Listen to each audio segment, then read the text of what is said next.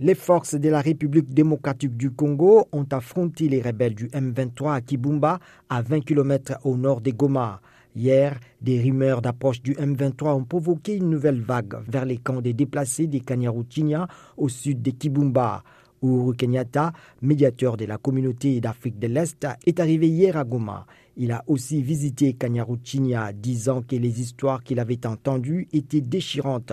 La visite de Kenyatta en RDC est la dernière d'une série de tentatives diplomatiques visant à désamorcer la crise. Il a atterri dimanche à Kinshasa pour des entretiens dans la foulée de la visite du président angolais Joao Lourenço. Lundi, il a exhorté les groupes armés à déposer les armes et à revenir à la table des négociations car selon lui, rien ne peut être gagné par les canons d'une arme.